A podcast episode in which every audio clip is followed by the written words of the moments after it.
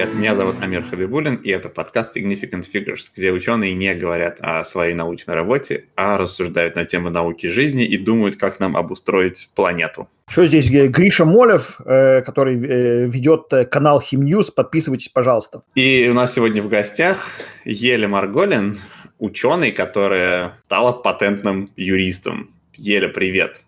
Привет всем. Еля, расскажи нам вкратце свою э, научную биографию. Ну, я приехала в Америку в 15 лет. Э, здесь училась в школе еще два с половиной года.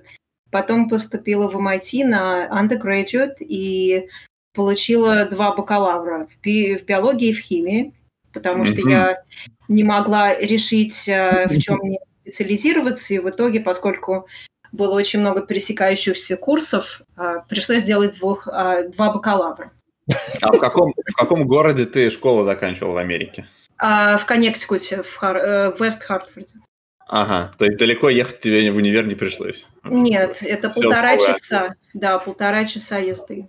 Я тут засмеялся, потому что подумал, ну а что, если биология, химия, надо было и физику, и математику заодно, что там? Ну да, нет, у нас были такие герои, но на самом деле даже а, два бакалавра сделать э, все-таки довольно сложно, особенно если они не пересекаются Хотя у меня есть одна однокурсница, которая три бакалавра сделала, но она вообще очень, она коллекционер очень талантливая девушка, да. Тоже, да, кстати, значит... патентный адвокат. О. А, ну это, видимо, этот признак профессиональный. Да. Так, MIT это за здравие. Начинаешь дальше. И потом, после, э, после того, как я закончила, я э, поступила в аспирантуру тоже в MIT. На самом деле получилось интересно, потому что MIT а, не берет своих. То есть, скажем, если я получала бакалавра э, на факультете химии, то факультет химии не, не захочет меня взять как аспиранта.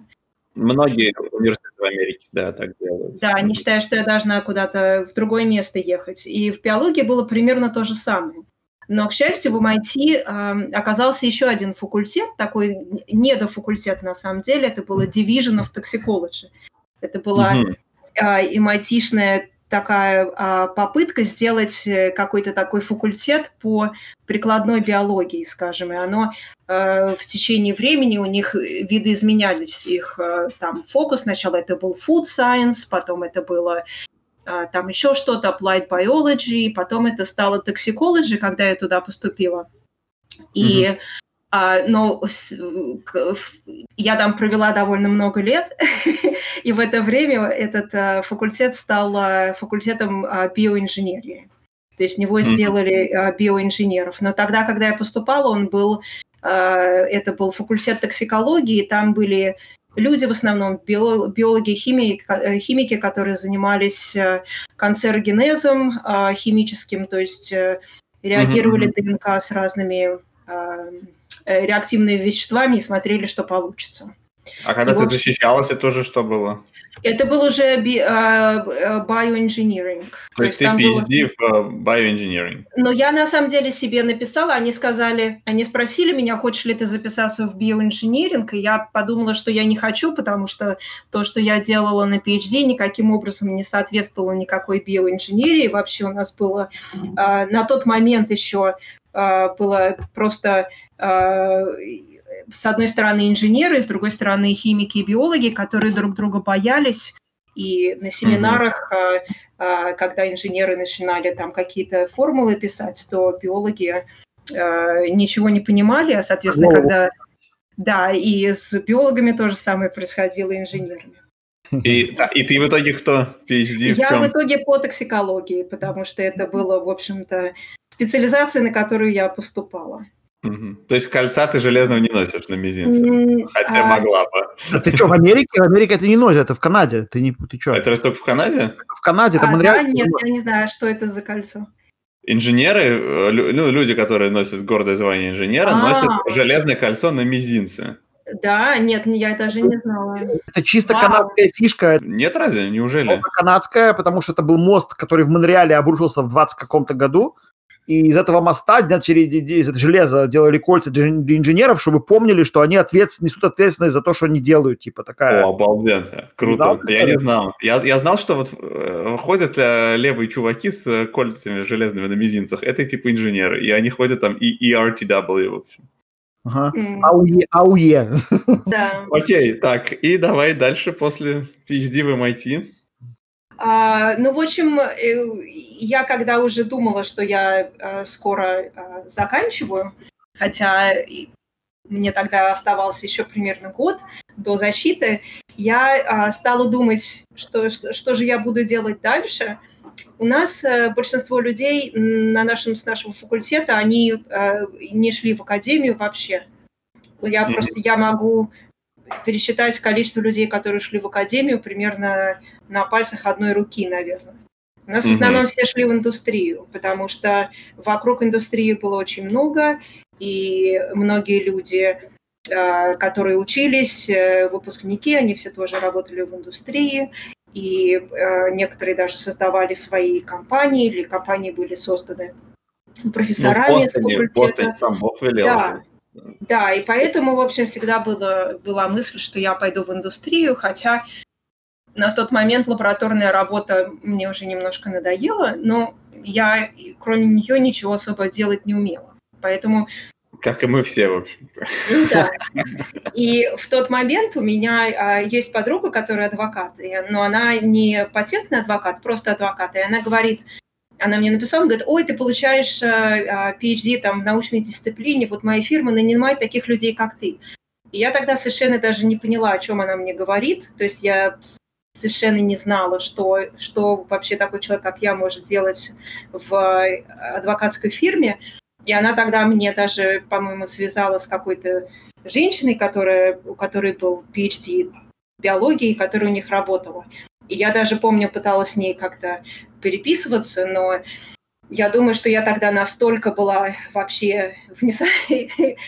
в несознании и не понимала, что происходит, что у нас не получилось а, а, разговора, и я решила пойти по дороге наименьшего сопротивления и, в общем, а, найти постдок, потому что это было намного-намного легче найти, чем работу в индустрии. Я как люди себя уговаривают, что вот а, я там еще что-нибудь выучу, или я там буду какую-нибудь что-нибудь еще изучать. Но на самом деле, если не собираешься идти в академию, то постдок не нужен. И мне э, очень много людей это говорило, но я, я их не послушалась. Ну, это и... возможность продлить детство, я бы сказала. Да, да, да, да, да, именно так, именно так. Да. И, в общем, да, я пошла Э, на постдок э, в Harvard School of Public Health, и там я работала а, в facility, proteomics facility, то есть я занималась масс-спектрометрией, которой mm-hmm. я до этого не занималась, но просто мне тогда это было интересно, действительно, протеомикс тогда была довольно такая популярная тема. И где-то через несколько месяцев после того, как вот э, я сейчас подхожу к тому, как я вообще стала искать э, а, э, работу в патентном праве. Через несколько месяцев после начала постдока та же подруга вдруг написала всем, на самом деле она написала имейл мне и всем своим друзьям, у которых PhD в научной дисциплине, и она написала mm-hmm. быстрее, быстрее, быстрее, моя фирма нанимает, быстрее все посылайте мне резюме. И я взяла и отправила мое резюме, которое тогда было даже, по-моему, какое-то старое, там даже не было написано, что я закончила закончила MIT уже. И где-то примерно через пять минут после этого мне пришло, а, пришло приглашение на интервью, что меня повергло в глубокий шок, потому что я совершенно не понимала, что это за работа, что мне там нужно делать, кто эти люди, что они от меня хотят. И поэтому я стала, э, то есть я, я понимала, что это связано с патентным правом, но это было примерно все, что я понимала тогда. И угу. я а, срочно бросилась звонить всем моим знакомым и друзьям патентным адвокатам и пытался понять вообще, что, что от меня хотят. И, в общем, в итоге я сходила на интервью, а, угу. работу я не получила, но это, в общем-то, заставило меня задуматься о том, хочу ли я вообще вот такую карьеру. И поэтому у меня, когда я решила, что я хочу искать эту работу, у меня заняло еще, наверное, полтора года ее найти. Угу. Угу, угу. То есть ты оставалась на постдоке и искала работу? Ну да, и даже в итоге получилось, что я сначала поработала где-то год или, может быть, это было полгода в компании, просто в компании там scientist, uh-huh. и потом и потом уже наконец-то а, тогда а, со мной, ну, я была постоянно в переговорах вот э, с людьми из фирмы, в которой я сейчас работаю, mm-hmm. и они в какой-то момент просто позвонили, сказали, что мы готовы. Это было через полтора года после того, как я с ними а, в первый раз связалась, и вот э, меня наняли в одиннадцатом году, mm-hmm. я начала работать. И это уже ты не была еще тогда этим, да? Нет. То есть я могу э, рассказать на самом деле, как оно все работает и почему фирмы вообще нанимают таких вот людей, как мы. Давай. Э, Может, нам тоже пойти с Гришей. Вы тоже можете, кстати, да. У меня, у меня знакомый, мой коллега был шред-консультант, пошел это, тоже стал, стал, сейчас вот работает в патентном бюро, да. но, но да. еще на юридический еще пока не пошел. Угу. То есть... Да, э, давай, расскажи. Угу. Да, в принципе, э, для того, чтобы быть патентным адвокатом и работать, нужно э, не только юридическое образование, но самое главное, нужно э, научное образование тоже. То есть это люди, которые, у которых два образования. И ну, традиционно фирмы нанимают выпускников вот, адвокатских школ, угу. для, на все вот позиции associate, включая позиции э, для патентных адвокатов. Но проблема, естественно, заключается в том, что э, люди, которые обычно идут в адвокатские школы, они идут туда именно потому, что у них нет никакого научного образования. Mm-hmm. И поэтому найти таким образом патентных адвокатов очень сложно. И в 90-е годы, когда стала очень сильно развиваться технология, и вообще появилась вот нужда в большом количестве патентных адвокатов, их стало неоткуда брать. И поэтому фирмы решили э, набирать людей вот именно с научными знаниями, э, mm-hmm. скажем, вот э, люди, которые, у которых как минимум бакалавр, там, в какой-то определенной научной дисциплине или там, в инженерии, и у которых есть опыт работы. Опыт работы тоже очень важно.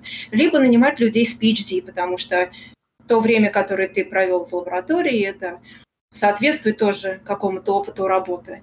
И потом они их а, нанимать на такую позицию, которая ну, эквивалентна а, позиции адвоката, но чуть пониже, потому что у них нету, а, нету образования адвокатского. Угу. И это, это называется...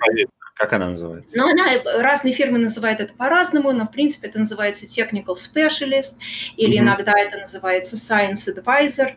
Но что это означает? Это означает, что этот человек, у него нету э, адвокатского образования, но он как бы вот, он как подмастерье, он учится. Секундочку, Эйнштейн был чем-то таким, если я да, правильно он был, он работал в патентном офисе, он был немножко он как бы был немножко с другой стороны. Он, мы работаем с людьми, которые работают в патентном офисе. Эйнштейн был патентным экспертом, то есть он рассматривал заявки на патенты, которые такие люди, как я, пишут. Но, в принципе, да, он тоже, а, он тоже был таким человеком, у которого было научное образование, который... А, так который... что у тебя еще, у тебя еще все впереди. Да, да, да. Еле, еле. А. Так, после этого ты еще училась, да, на адвоката? Да, и вот э, фирмы, когда они нанимают, обычно они еще спонсируют э, учебу в адвокатской школе. И иногда есть некоторые фирмы, когда ты можешь э, поступать в любую школу, скажем, там, PC, или у нас даже люди в Гарварде учились и одновременно еще работали. Но э, в Бостоне есть... Обычно люди поступают на вечернюю программу на полставки, которая продолжается 4 года, она идет. И да, и дает э, вот э, JD. И вот То есть ты, вот... я хотел спросить, ты JD, да? Да. То есть ты двойной доктор. Да, двойной доктор. Слушай, а я еще чуть-чуть назад вернуться.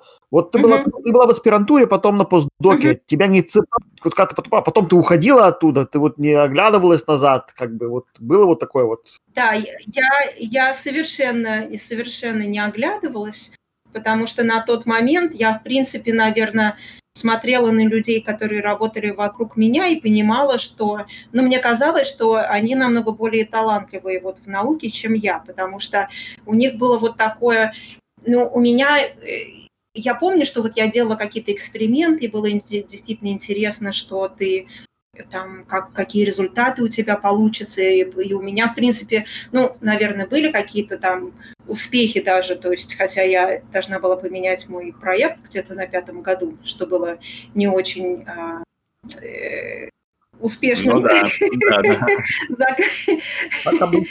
четырьмя, да, э, не очень успешными четырьмя годами, но в итоге нам даже удалось э, потом написать статью в Nature Chemical Biology, и все как бы получилось. То есть у тебя еще статья в Nature есть. Да.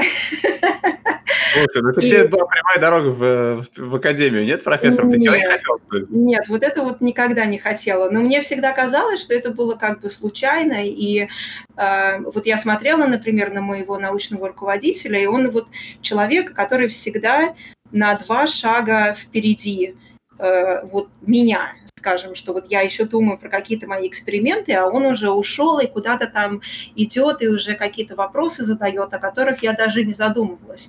И вот э, э, на самом деле, и мне казалось, что вот я никогда для того, чтобы быть профессором, мне казалось, что вот ты всегда должен быть человек, который бежит на два шага вперед. И такие люди всегда вот были в лаборатории, но это была не я.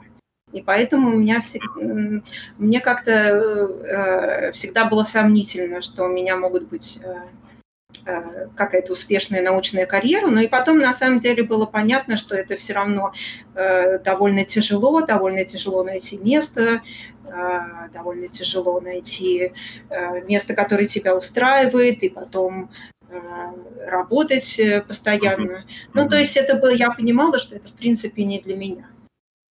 Okay. И на самом деле, вот если поговорить с людьми, которые со мной работают, у которых тоже PhD, они э, все ушли э, из, по одной причине, потому что им надоела работа в лаборатории, и они уже не могли вообще этого выдерживать. И они все жутко счастливы, что им наконец-то не нужно работать в лаборатории. Еще есть такой момент, что в научной работе очень э, большой, на самом деле, процент неудач, да? То есть, это мы э, знаем. Ну да, я уверена, что вы хорошо это знаете. Я тоже это хорошо знаю, и э, вот это вот чувство, я помню, что когда вот ты приходишь в лабораторию, и ты даже, у тебя нет вообще никакого настроя, никакого вдохновения, потому что ты знаешь, что, скорее всего, все, что ты сейчас делаешь, оно все, а, оно все совершенно выбросится потом в мусорку. И иногда люди говорят, что вот ну, негативные результаты – это же все равно результаты. Нет, это чушь собачья. Нет, это, это чушь собачья, да. Это нифига, приз, да? нифига, да, нифига не результаты. И, а, а вот в патентной работе, что на самом деле хорошо, это то, что и что мне нравится, это а, то, что ты видишь результаты своей работы довольно быстро. И если ты там можешь какой-нибудь, например, а, добыть патент для своего клиента, то есть, ну, иногда это занимает какое-то время, но, в принципе, ты можешь вот положительные результаты своей работы видеть а, то есть а, instant gratification, оно не instant, Да, а... примерно, не instant, но все-таки намного быстрее, чем, да, с научной работой. Хорошо, как бы чувство вот этого результата есть э, у патента, а научный интерес патентах вообще есть какой-то? То есть а, ты приносишь, точнее, вот клиенты тебе приносят дату, uh-huh. уже какие-то там наброски, то все, ты оформляешь это все вот в этот ужасный патентный язык. А да. научное да. любопытство это какой-то или драйв там какой-то есть у тебя? Конечно, патент? конечно, очень большой на самом деле, потому что вот э, я только что говорила, что э, в лабораторной работе успех э, процент успеха, во всяком случае, у меня лично был очень маленький. А здесь ты работаешь с результатами, которые уже получились. То есть mm-hmm. ты всегда видишь, э, во-первых, те результаты, которые работают, и а, иногда ты а, и всегда ты видишь, например, от разных клиентов какие-то а, новые научные достижения. То есть ты постоянно работаешь с новыми неизвестными научными достижениями, что, в принципе, очень здорово, потому что ты всегда в курсе самых последних, э, самых последних вот э, работ и достижений, что люди сделали.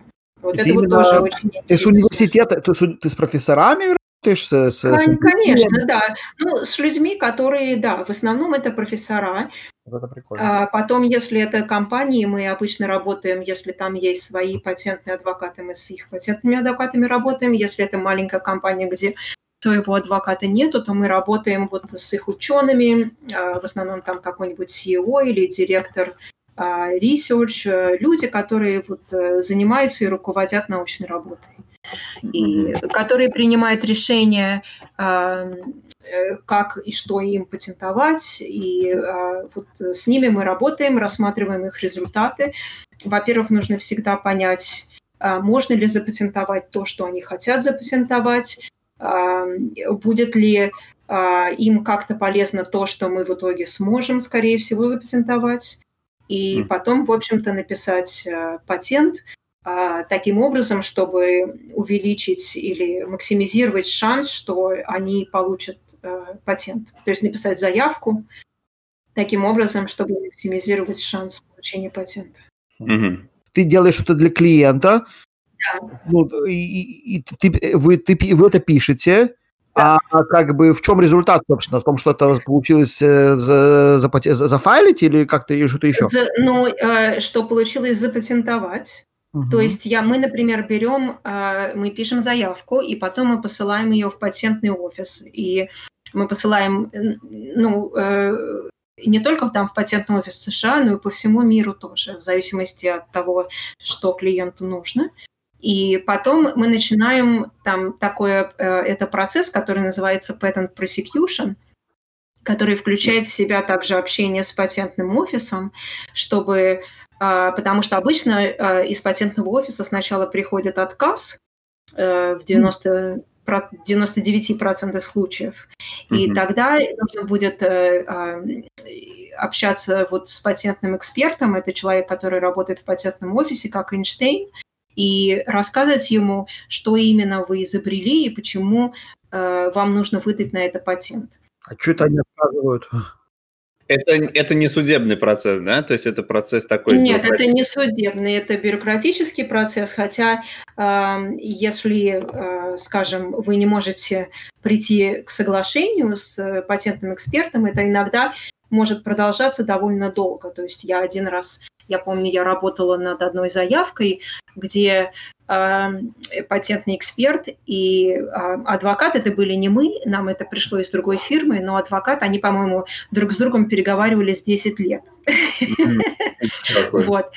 Слушай, а как ты, когда тебе клиенты приносят свои результаты, там же нет никакого peer-review, да? То есть, эм, если они нету, да. из пальца высосали, например, ты даже, как, будучи самым честным в мире адвоката, но все равно просто можешь, скажем так, попасть в просак, если клиент но, просто придумал что-то. Но, э, в принципе, мы, не мы, не патентный офис не проверяют э, результаты на достоверность. То есть mm-hmm. это в принципе, мы не, не можем этого сделать, потому что мы не работаем, например, именно вот в их области, и ну, это, это не наша работа. Идея такая, что если, э, скажем, то есть если человек на самом деле не получил каких-то результатов, то зачем ему патентовать? Ведь для того, чтобы запатен... ну, он пытается запатентовать для того, чтобы создать какой-нибудь коммерческий ну, да. продукт на этой основе. Он и если этот... немало заплатит, как бы. Ну да, и если, если продукт не будет работать, то зачем нужно подавать заявку и платить на самом деле довольно большие деньги для того, чтобы получить патент. То есть это невыгодно самому клиенту. И также э, в США, например, я не знаю, как в других странах, но в США точно есть правило, что нельзя скрывать негативные результаты. Например, если вы сделали какие-то эксперименты, и вы увидели, что у вас вот что-то работает, а что-то другое не работает, mm-hmm. то нужно э, включить в заявку и то, что работает, и то, что не работает. Ну, как можно такое инфорсить вообще в любой компании? Это же, по сути, honor system, потому что да, это honor system, да. Mm-hmm. Но да, идея заключается в том, что самой компании невыгодно патентовать то, что не работает. потому что mm-hmm. патент, он эм, получается для того, чтобы эм, извлекать коммерческую выгоду из вот изобретения. Угу. Просто нет, вот вопрос, мы когда по долгу службы, скажем, я много читаю патентов. Угу. Хоть и со слезами, потому что... Я, да, я тебе сочувствую. Это у меня, это у меня еще будет один как бы дальше вопрос, почему они так написаны. Но я читаю патентов много для моей компании, где я работаю. И мы постоянно, когда у нас есть свои какие-то идеи или там какие-то результаты, мы сначала смотрим, кто-то уже патентовал это или нет. И иногда мы видим, что да, запатентовано. И там надо, конечно, внимательно читать, что и как запатентовано, и, наверное, чаще всего да. это можно будет обойти.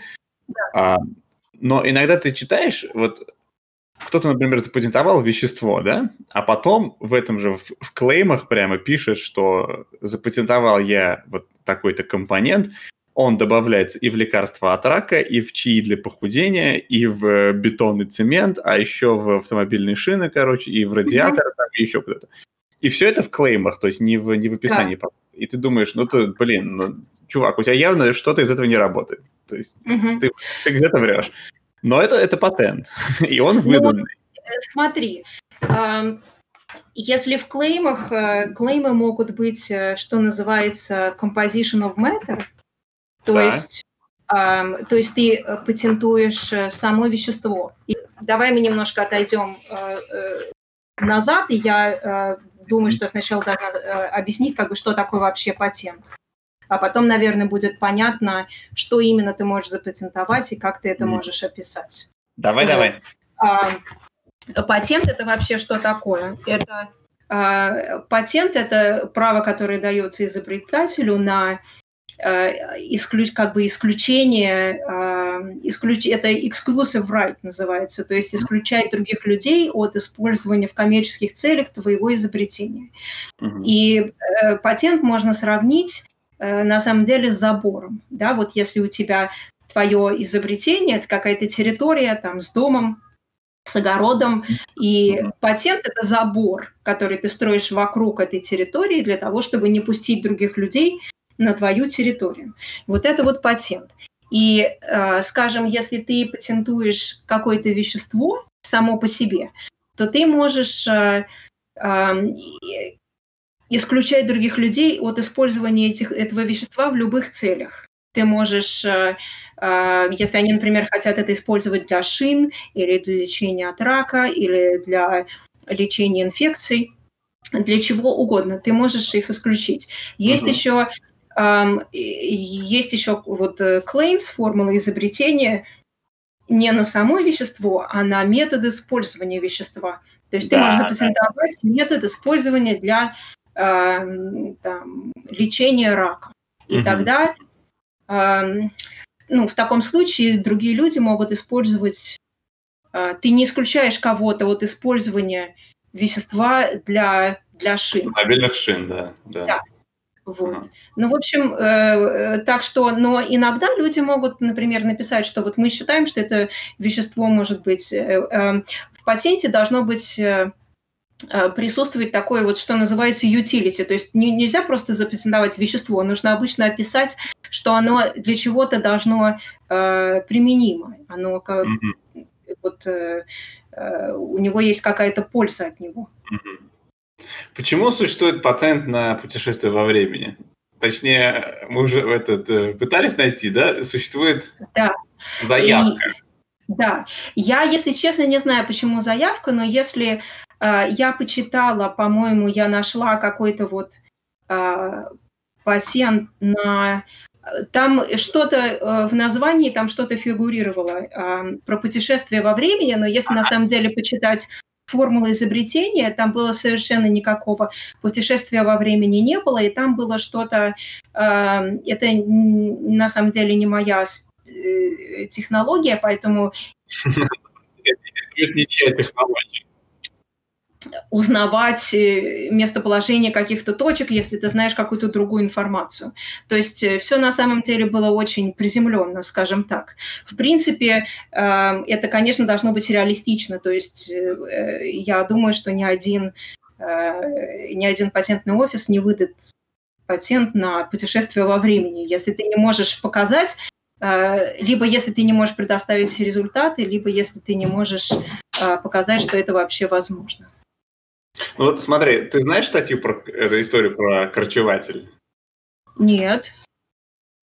Гриш. Я-то, конечно, знаю. Ты знаешь, да? Да, вот. А, я следил в прямом эфире за ней, когда она происходила. Ты что?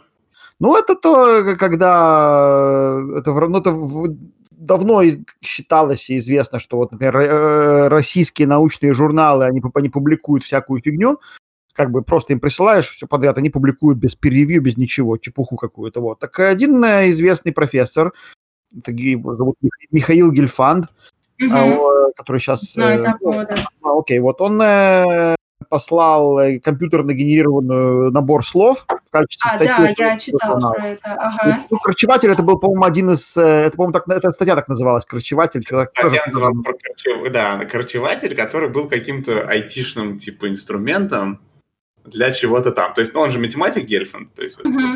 про да. это. Вот мой вопрос. Математик. А, окей. А, вот в патентах что-то может такое, такое может прокатить? Ну, понятно, что а, мы, если честно, мне сложно представить, что такое может прокатить. То ну, есть, а с одной стороны, да, да. Нет, вот, понятно, что хороший, хороший вопрос. А, зачем? То есть, э, ну, во всяком случае, я могу говорить э, про а, патентов в моей области, это биология и химия. У нас всегда очень а, э, вот возможность вообще что-то запатентовать, она очень зависит от результатов. То есть э, обычно нужно либо э, включать э, научные результаты в заявку, либо хотя бы описать, каким образом ты планируешь провести эксперимент и какие результаты ты предполагаешь получить. Э, в других областях, возможно, там, скажем, я знаю, что вот в компьютерных технологиях есть очень много компьютерных троллей, но я недостаточно, на самом деле, э, большой специалист в компьютерных технологиях, то есть практически вообще никакой не специалист. И а, мне сложно говорить, то есть а, я знаю, что люди жалуются, что есть а, там в компьютерных технологиях получают кучу патентов на какие-то вещи, которыми они сами не занимаются, и потом а, блокируют других людей от возможности их использования. Ну вот в биологии и химии такого на самом деле очень мало, потому что это все э, очень сильно зависит от вот именно той научной работы, которая делается для того, чтобы вот поддержать или я сейчас расскажу, на самом деле, свою историю чуть-чуть, потому что это мой патент, в кавычках. Ага. Потому что он, по-моему, как раз подходит под то, что вот Амир пытается э, это самое сказать, что вот может ли такое быть. Как, uh-huh. вот, как вот я, как, как я, как, как родился мой патент. У нас э, в 2000 каком-то там седьмом-восьмом году ходили по факультетам, а, вот, вот только-только вот из, в, в центре там управления там ректорат Техниона в, в Израиле решили послать клерков на все факультеты, и, чтобы они прошлись по профессорам и пронюхали, что там есть какие-то вещи, которые можно запатентовать. Я не знаю, зачем ага. это было нужно. Наверное, нужно было для, для подъема престижа в э, университета. Престижа, да. Наверное. Обычно, обычно это делают, потому что университет потом надеется э, лицензировать этот патент кому-то и э, получить от этого деньги. Например, вот я знаю, что э, э основной доход Гарварда как раз э, от лицензирования патентов происходит. Я знаю, в какой-то момент я помню, что у нас был семинар, и одна женщина нам почему-то она нам рассказывала э, про гарвардский бюджет, и я поразилась, что там буквально, по-моему, чуть ли не 50% их дохода это э, доход от лицензий. Там сидели и сделали реальное заседание, там всей группы сели так, что мы можем запатентовать из того, что у нас есть. Вот. И э, как бы, а у меня, а у меня появился интерес, а как это вообще выглядит, а как это будет выглядеть, это, это ж прикольно, пойду, за, пойду, это, да, там была такая, ну, сидели, сидели, ну, люди, нужно было перед ними выступить, показать им презентацию, потенциальный потенциал коммерческий. Мне было так это забавно. Вот. Я пошел, сделал такую фигню. На, причем на, на, на, на тему, ну, она была абсолютно low-tech, но как бы это мог любой, любой сделать на коленке эту фигню, но, но это не то, что было как-то опубликовано или кто-то этим пользовался сильно. Вот. Ну, неважно. В общем, я пошел это сделал. Мы, мы, был патент, потом в конце концов оказалось, что он abandoned, этот патент, то есть он далеко никуда не пошел. Но было удобно, что потом, когда я этой фигней пользовался в других местах, в том числе в UFT, я просто ссылался в статье на этот патент, это было, не нужно было объяснять эту технологию, там абзац писать. Да, да, да, да. Ну, это вот э, как раз, э, а, если они не смогли найти лицензианта для этого патента, то они, вернее, это, наверное, была все-таки не, не патент, я не знаю, это был патент или, может быть, э, просто Provisional. заявка. Да, а, Provision, ну да, заявка. И а, да, и университет тогда пытается вот найти человека, который лицензирует это для того, чтобы самому не платить за prosecution.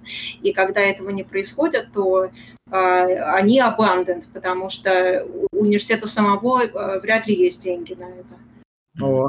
На самом деле э, намного лучше, когда ходят люди и спрашивают, есть ли у вас что-то запатентовать, чем, например, и бывает какие-то профессора, которые пытаются запатентовать все, что они когда-либо сделали в лаборатории.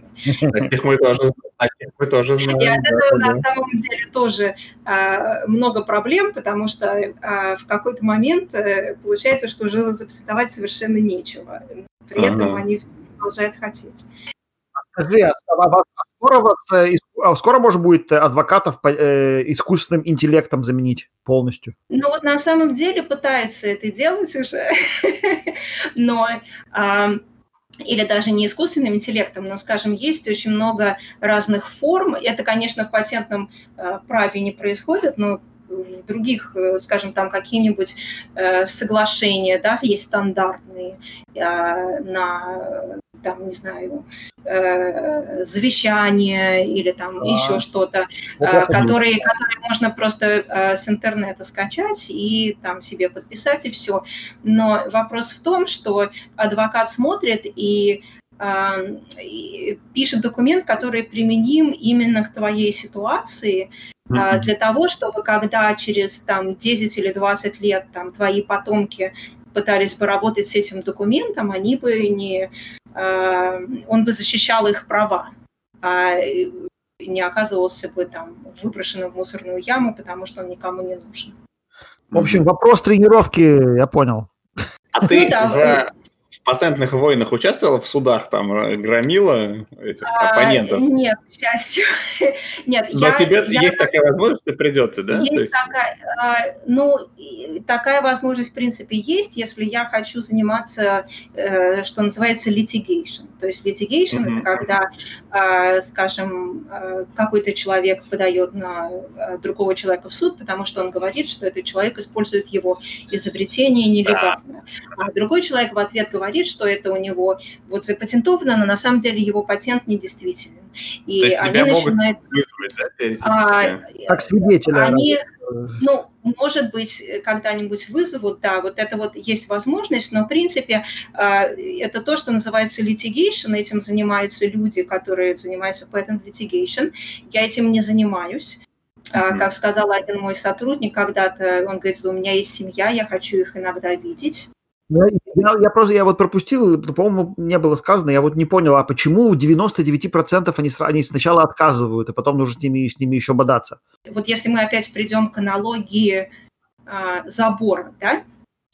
Ты, например, сделал какое-то изобретение, и ты поставил вокруг него забор. А, ты можешь забор поставить либо окружив очень маленькую территорию, либо окружив побольше территорию, либо окружив еще побольше территорию, пока ты, твой забор не начнет на, э, скажем, а, напирать на участок какого-то еще человека. То есть, угу. что это означает? Это то, что ты, в принципе, тебе невыгодно описать свое изобретение очень детально. Потому что если ты его запатентуешь, то кто-то может изменить какую-то маленькую, там, незначительную деталь и таким образом обойти твой патент. То есть mm-hmm. ты хочешь описать свое изобретение в достаточно общих словах, чтобы при этом там присутствовала как бы суть изобретения того, что вот ты именно сделал, что важно, но все неважные как бы детали ты хочешь описать очень общим mm-hmm. образом, чтобы чтобы никто не смог вот прорваться через это. И обычно э, claims изобретения э, пишут, э, ну вот это как бы, если вы можете представить себе такие концентрические круги, да, сначала маленькие, потом побольше, побольше, побольше. Это uh-huh, uh-huh. в народе называется picket fence. Э, чтобы вот иметь возможность запатентовать э, изобретение настолько широко, насколько это позволяют обстоятельства. Да, так вот, и обычно, обычно когда ты пишешь а, вот э, формулу изобретения, ты пишешь э, как можно более широко. И иногда ты э, можешь это описать настолько широко, что оно начинает на Э, находить на территорию других, то есть это означает, это как бы, что у тебя твое общее описание захватывает что-то, что уже известно, и что mm-hmm. запатентовать нельзя. И тогда, э, но обычно ты хочешь, ну вот э, люди это описывают настолько обще, чтобы лучше, если тебе потом придет отказ, и ты это сможешь как-то немножко поменять формулу изобретения так, чтобы э, дальше тебе пришло разрешение. Какую-то игру похоже, не? Да, это на самом деле игра. Очень много компаний, например, вообще не патентуют нифига, чтобы никому не рассказывать, что они делают. Это называется uh, trade secrets, то есть да, это да. Другая, другая форма uh, интеллектуальной собственности. Trade secrets, они хороши тем, что они, ну, если ты получаешь патент там на 20 лет, в основном, то Trade Secrets, они э, существуют э, все время, пока не остаются секретом. Пока не ликнет кто-нибудь их, да. да. Да, например, э, состав Coca-Cola считается Trade Secret, который уже mm-hmm. является Trade Secret очень много десятилетий. Или там mm-hmm. состав листерина, я помню. Или а, есть еще Trade Secret, э, один из главных, это а, метод э, выделения а, ботулизм, э, вот токсин. Э, э, Ботулотоксин. Да. Метод, это, метод бальзамирования мумий Ленина. Да, как, делают, как делают ботокс. Вот, это угу, тоже. Да, да. А, да. Ель, ты хотел еще рассказать парочку веселых историй про, про low school? А, да, да. Могу а рассказать про low school вообще, как там учиться. О грустном, да, грустном. Давай, давай. Вот. Law School вообще, то есть э, я туда пошла где-то через э, год э, после того, как я начала работать. Обычно фирма пытается ну, как-то сделать так, чтобы ты привык к работе, чтобы ты понял вообще, что происходит, и потом uh-huh. посылать тебя в вуз. Вот я пошла, но у нас очень все люди, которые там учатся, они очень, на самом деле, там быть не хотят, но при этом они все равно идут, потому что это просто очень выгодно, потому uh-huh. что это Э, э, дает очень большие карьерные возможности в будущем, но при этом ты за это ничего не платишь. И вот я а, училась в School, я помню, и, а, ну, и, но при этом жизнь, она продолжается, несмотря на то, что ты ходишь в School. И ты там а, работаешь тоже, потом рожаешь детей и так далее. Я помню, что я на втором году собиралась, я собиралась, конечно, родить ребенка на каникулах, но этого не получилось, и, в общем, э, в итоге я родила ребенка прямо в середине семестра, и, и когда я ну, то есть в какой-то момент я уже ушла с работы, как бы начался декретный отпуск, но при этом школа не заканчивается, семестр идет. И я помню, что я сидела с учебником конституционного права, а, в тот момент, когда я поняла, что уже, в общем-то, пора идти. И я помню, что мы стали собираться, и я не смогла, я не помню, наверное, это было что-то гормональное, но я не смогла расстаться с этим учебником. Я помню, что я даже помню, какое я а, решение суда читала. Bush versus Gore 2000. Ты что? И, в общем, мы поехали а, а, мы поехали прямо с этим огромным учебником. Она сказала, что он огромный совершенно. Вот. И, а, но при этом мы забыли все остальные вещи. но учебник у меня там был. А бывает такое, вот, например, ты читаешь какую-то там, разбираешься в чем, ты думаешь, о, вот тут можно еще вот так сделать. Нет, бывает? А, да, конечно, да, такое бывает. Более да. того, есть еще иногда, э, я даже, я знаю как минимум одну историю, когда, например, э, какой-нибудь э, э, патентный адвокат подумал, скажем, над результатами и говорит, а вот вы не думаете, что вот у вас вы можете сделать там такой-то эксперимент или какой-то другой эксперимент? И в итоге этот человек оказался инвент, инвентором на патенте, потому что он реально концептуально а, сформулировал какую-то мысль, которая легла вот э, в а, основу изобретения. Вот, и на самом деле вот. у меня даже есть вот а, одни наши клиенты, у них вот есть коммерческие продукты, я все им хочу предложить использование этого продукта там в других каких-то целях. Все забываю им об этом сказать. По-моему, даже мы с ними об этом уже говорили. Но вот, хотя я думаю, что они уже об этом, у них уже была такая мысль. Но, если ну, не была, то, наверное, может быть, меня тоже запишут а, вау. изобретателем. Да, такое иногда бывает, конечно. Вот у меня, да, вот это вот тоже у меня такой пик возможность, возможный пик моей работы, то как бы, если такое да, происходит, да. и, очень, да. И, и иногда бывает, что вот э, мы должны были, скажем, недавно разбирать э, какие-то нам прислали, скажем, эксперименты, и мы должны просто вот их детально разбирать и пытаться понять, что действительно они показывают. То есть нам клиенты говорят, что вот мы считаем, что вот мы сделали эти эксперименты, они показывают то-то, то-то, и мы должны то, что вот пройти критически проанализировать и сказать, что вот, а вы уверены, что вот, а вот разве они еще не показывают вот это то-то, а почему? И вот, э, ну, тоже вот такой критический анализ на самом деле тоже очень важен в нашей работе. Ну что, закругляемся? Да. Значит, спасибо большое, Еля. Было очень интересно поговорить. Да. Угу, спасибо, а... что пригласили. Да, очень интересный аспект научной работы, патенты. Они всегда да, да, присутствуют, да. но мы редко говорим вообще с теми, кто их делает. Так что мне, я лично много чего узнал. Супер интересно. Было, было, было, было свежо. Много всего свежо было, да. Да, значит, э, напоминаю, что у нас есть телеграм-канал Significant Figures. Оставляйте нам комментарии. И на этом на сегодня все. Пока. До свидания. Большое спасибо, что слушаете.